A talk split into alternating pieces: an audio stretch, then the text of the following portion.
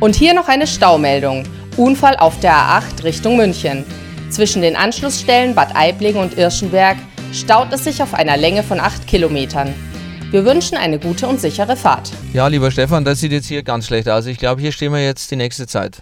Ja, schaut gar nicht gut aus. Du, was hältst du davon, wenn wir Daniel anrufen, was der so treibt? Das klingt doch gut. Der treibt sich doch immer irgendwo in der Weltgeschichte rum. Schauen wir doch mal.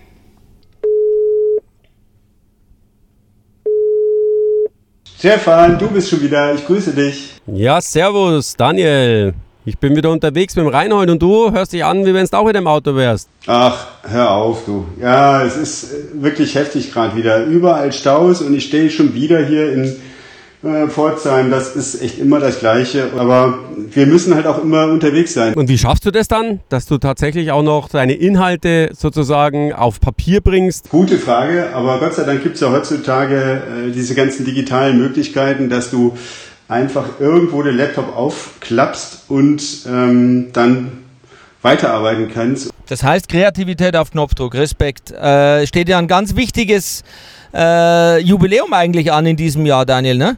Obwohl man es dir gar nicht anzieht, Daniel, also Respekt. Ja, ja, ihr habt es genau erfasst. 75 Jahre Glaswelt. Nein, es sieht man, man sieht es uns hoffentlich nicht an. Und wir sind auch hoffentlich nicht so verstaubt, ähm, wie, wie man mit 75 vielleicht sein könnte. Wie muss denn eine Zeitschrift im Jahr 2023 aussehen, um weiterhin das Informationsbedürfnis der Branche stillen zu können? Äh, super Frage und äh, ich würde mal sagen, es gibt zwei Aspekte. Es, zum einen ist es das Team. Und da bin ich total happy und glücklich, dass wir wirklich so ein, so ein tolles Team haben. Mit dem Olaf Vögele im Bereich Sonnenschutz, mit dem Matthias Rehberger für das Thema Glas. Und ähm, ja, und ich kümmere mich eben um die Bauelemente, um die Fenster und die Türen. Das ist das eine, du brauchst halt Experten, aber was halt bei einer Fachzeitschrift, ich meine, wir sagen immer noch Fachzeitschrift, aber es ist halt mittlerweile eben ein, ein, eine, ein Fachmedium und da kommt es eben auf den Medienmix an. Ja, es reicht eben nicht mehr, nur eine gedruckte Ausgabe äh, herauszubringen. Aber du musst genauso gut auch die ganze andere Klaviatur spielen. Ja, das ist äh, eben auch dieser Online-Bereich. Den musst du, du musst quasi ähm, online sofort da sein. Du musst, wenn irgendwas passiert, musst du auch eine Online-Meldung bringen und dann nicht nur diese online platzieren, sondern eben auch in den Sozi sozialen Netzen anstoßen, kommentieren, Außerdem, ähm, was dann noch wichtig und immer wichtiger wird, ich stelle es fest, das ist eben das Bewegtbild.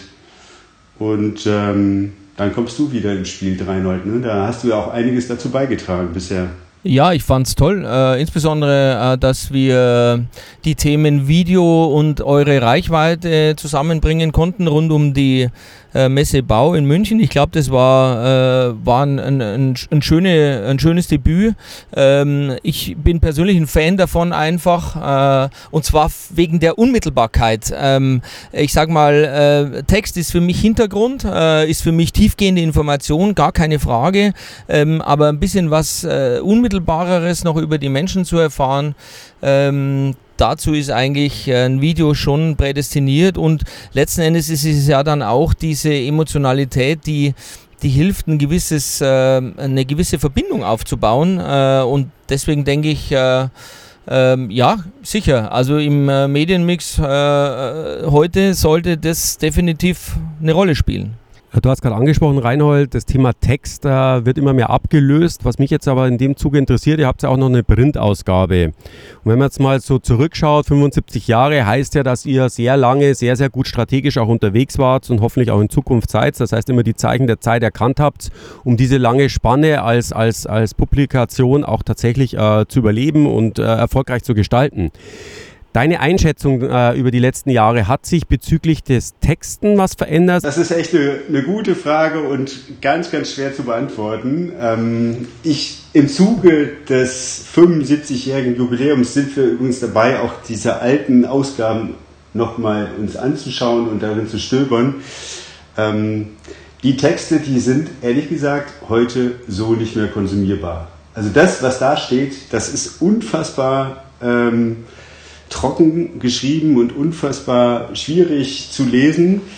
insofern äh, die Frage schon beantwortet und ehrlich gesagt die Printausgaben der ersten Jahrzehnte der neuen Glaser Zeitung, so wie sie damals hieß, äh, die ist ohne Bild, komplett ohne Bild, aber trotzdem wurde es gelesen.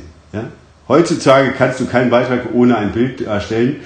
Und äh, wahrscheinlich wird es dann in Zukunft so sein, dass du keinen Beitrag ohne Bewegtbild darstellen äh, wirst. Also stilistisch würde ich mal die These aufstellen, dass ähm, die Informationsgewohnheiten online schon auch auf Print ein Stück weit abgestrahlt haben. Wir ja. reden schon insgesamt über weniger Text äh, und auch einfach über eine optisch attraktivere Erscheinungsform, sage ich jetzt mal, eben aufgrund von Bildtextanteil, von grafischen Elementen, von das wissen wir ja nun auch schon nicht erst seit gestern, äh, Zwischentitel und kleine Kästen und was es da alles gibt an Möglichkeiten, äh, um eben solche Textportionen auch entsprechend zu gliedern. Ne? Ich möchte die Chance nutzen, wenn ich schon zwei so kompetente Journalisten äh, bei mir sozusagen äh, oder wir im Podcast sind. Ich glaube, dass die Hörerschaft es sehr, sehr interessieren wird, äh, mal so einen Einblick zu bekommen, wie das überhaupt funktioniert. Also ihr seid auf Veranstaltungen, äh, ihr bekommt irgendwelche Informationen. Wie läuft es ab, dass ihr dann die einzelnen Kanäle bedient? Welchen Kanal bedient ihr als erstes? Gibt es da eine Priorisierung? ist das Printmedium sozusagen das erste, was geschrieben wird und dann wird es runtergekürt? gestürzt auf Social Media. Äh, Gebt mal da einen kurzen Einblick. Das hat sich total gewandelt. Also als ich angefangen habe vor 15, 20 Jahren in dieser Medienlandschaft zu agieren, da warst du von, von der Denke immer printorientiert. Das heißt, du hast immer den Printartikel im Kopf gehabt und hast dann vielleicht mal anschließend noch ein Derivat gehabt äh, und daraus einen Online-Beitrag gemacht. Heutzutage ist es komplett anders. Ich bin irgendwo ja, und mache eigentlich, das, der erste Schritt ist, äh, ich mache ein, ein, Bild, ich, ich poste ein Bild auf LinkedIn und kommentiere das kurz und zeige, wo ich bin und was los ist, was da passiert. Der zweite Schritt ist vielleicht, ich mache dazu einen Online-Beitrag. Und der dritte oder vierte Schritt ist dann irgendwann kommt eben die Zusammenfassung und letztendlich das, was wirklich wichtig war, kommt ins Heft. Ich glaube, Print ist dann stark, ähm, wenn man ästhetisch und stilistisch, ähm, sage ich mal, eine gewisse Anpassung nicht verschläft, wie wir es gerade besprochen haben.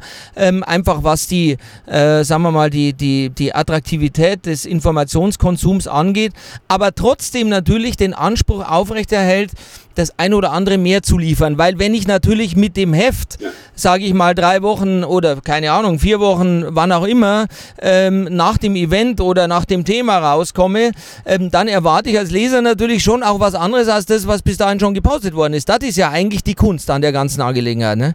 Was mich natürlich jetzt auch nochmal interessieren würde, wie schafft ihr es, äh, dass ihr euch in diesem, sage jetzt mal, wahnsinnigen Medium Internet äh, als Fachmedium äh, entsprechend positionieren könnt, ähm, um dann auch so im Prinzip der Inhaltsliefer zu sein. Ich nenne es immer so ganz gerne, das ist das Anchoring, also jemand äh, einen Anker zu werfen, wo ich weiß, äh, die Glaswelt, unabhängig davon, ob sie online oder offline ist, ist für mich ein äh, sehr verlässliches, auf den Punkt äh, gebrachtes Medium, wo ich mich gut informieren kann, wo die Dinge sauber recherchiert sind, wo noch wirkliche Journalisten äh, arbeiten und sich der Themen annehmen. Wie schafft ihr das äh, in eurer Strategie dann auch in die Online-Welt zu bringen?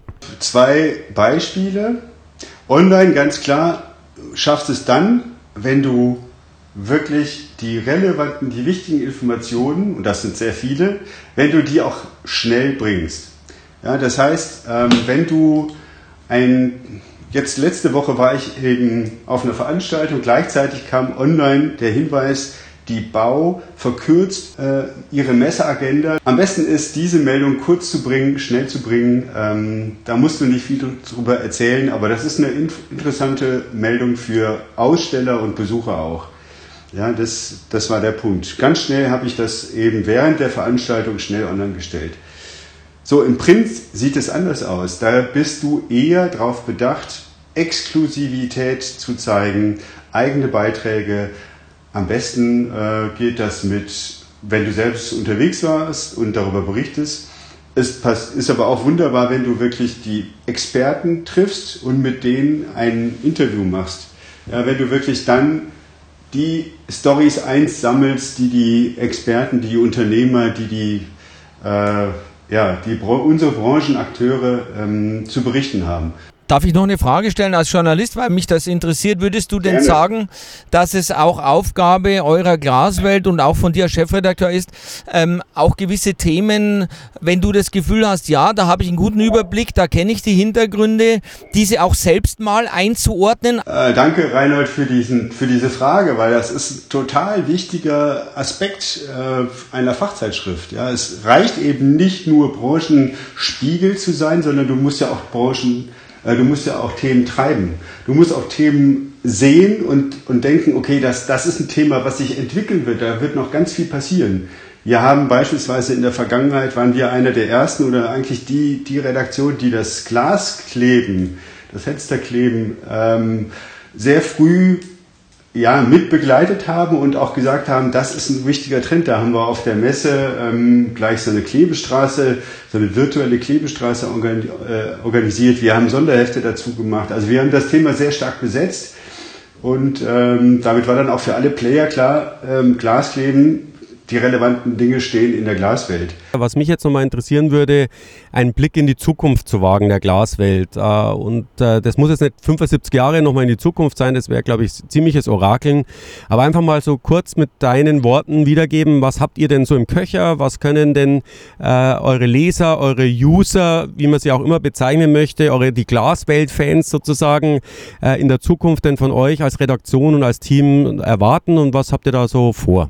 Das ist immer ganz schwierig, so tatsächlich auch in die Zukunft zu gucken, was ein Medien, äh, was den Medienmix angeht. Aber wenn ich einfach sehe, weil ich vor, vor 23 Jahren habe ich äh, gestartet in der Branche, bin ich gestartet und da haben wir wirklich uns so, so stark fokussiert auf äh, ein Printprodukt. Und ich, wenn ich jetzt sehe, was, was jetzt passiert, dann weiß ich, wir haben uns so, so viel weiterentwickelt. Wir haben so viel Produkte dazu entwickelt, ähm, Veranstaltungen, die, rein digitale Veranstaltungen, die wir aus, ein, aus einem Studio hinaus senden und die Unternehmen können sich einbuchen und können dazu ähm, wirklich was, was liefern. Und wir senden daraus und, und sammeln Teilnehmer in, in Größenordnung von 800, 900 äh, Personen ein. Darauf wird es hinauslaufen, ja, dass wir eben viel, viel mehr Produkte rund um die Medienmarke äh, entwickeln werden. Und das zeichnet uns, glaube ich, als Glaswelt auch aus, dass wir die, äh, die, das Medienhaus oder die Medienmarke sind, die auch tatsächlich ganz, ganz viel ausprobieren. Unser Newsletter, der, der, den haben wir angefangen einmal im Monat, der wird jetzt wöchentlich ausgesendet. Also es gibt, äh, ich kann wirklich gar, da reihenweise erzählen, ähm, mir wird um die Arbeit und um die Zukunft nicht bang. Was ich noch ergänzen wollte, die Glaswelt Jubiläumsausgabe hat natürlich auch einen historischen Teil, wo wir zurückblicken äh, auf 75 Jahre Fenster, Glas und Sonnenschutzthemen. Und auch da darf ich sagen, dass der Reinhold da einen großen Anteil dazu beigetragen hat und äh, er hat ja für uns ganz toll ähm, in den Archiven gekramt. Reinhold, eine Frage an dich, jetzt von meiner Stelle aus. Ähm, du hast ja eben diesen 75 Jahren Hintergrund auch noch präsent. Äh, Gibt es irgendwas, was für dich so ein besonderes Ereignis war oder eine besondere Innovation? Ich denke, eine ganz große Innovation ähm, ist sicherlich die Entwicklung des Kunststofffensters gewesen und das ist natürlich schon äh, eine besondere Stilblüte unserer Branche, dass der Impuls ausgerechnet von einem Metallbauer gekommen ist im Jahr 1954 ähm, von dem Heinz Pasche. Auch äh, äh, vergleichbar, sage ich mal, ist sicherlich zu erwähnen die äh, Erfindung des äh, elastischen Randverbunds, ähm, die ja dann letzten Endes wegweisend war, auch für das heutige Isolierglas, wie wir es kennen, durch den Alfred Arnold, ähm, beziehungsweise im Sonnenschutz. Ähm, da ist es aus meiner Sicht ein bisschen heterogener, die ganze Geschichte, aber da ist sicherlich das Thema Automation, Komfort und aber auch in Verbund mit dem, was ich gerade genannt habe, spielt es ja letzten Endes alles zusammen, um zu einer vernünftigen Gebäudeenergiebilanz zu kommen, darf man auch nicht vergessen. Ich, ich finde den Podcast total cool, das möchte ich jetzt mal den Hörern auch mitteilen, weil ich, äh, ich darf Journalisten ausfragen. Das ist ja heute ein anderes äh, Setting, als es sonst ist und es macht mir unheimlich Freude, euch auch mal ein bisschen auszufragen, euch mal auf den Zahn zu fühlen. Insofern ist es schön, auch mal sozusagen das Ganze umzudrehen. Dafür schon mal vielen Dank. Und da gibt es auch was Neues, sag mal. Da gibt es was Neues. Ich bin total froh und äh, ja, freue mich wirklich, dass wir ähm, einen Partner gewinnen können, konnten für diesen Podcast. Und zwar ist das das Unternehmen Aluplast in Karlsruhe. Und äh, die werden demnächst also auch hier den Podcast unterstützen. Und ähm, ja, insofern stellen wir fest, auch die Podcast-Reise geht weiter und da werden wir auch, äh, ja, wird sich das auch weiterentwickeln, das Format. Genau, und da werden wir für die nächste Ausgabe, das sei hier schon mal angekündigt, äh, natürlich auch noch so einen kleinen Jingle oder Teaser produzieren, damit wir da auch das Ganze entsprechend äh, weniger Sicht, sondern viel mehr hörbar machen. Und dann äh, starten wir sozusagen beim nächsten Mal mit einem neuen Intro.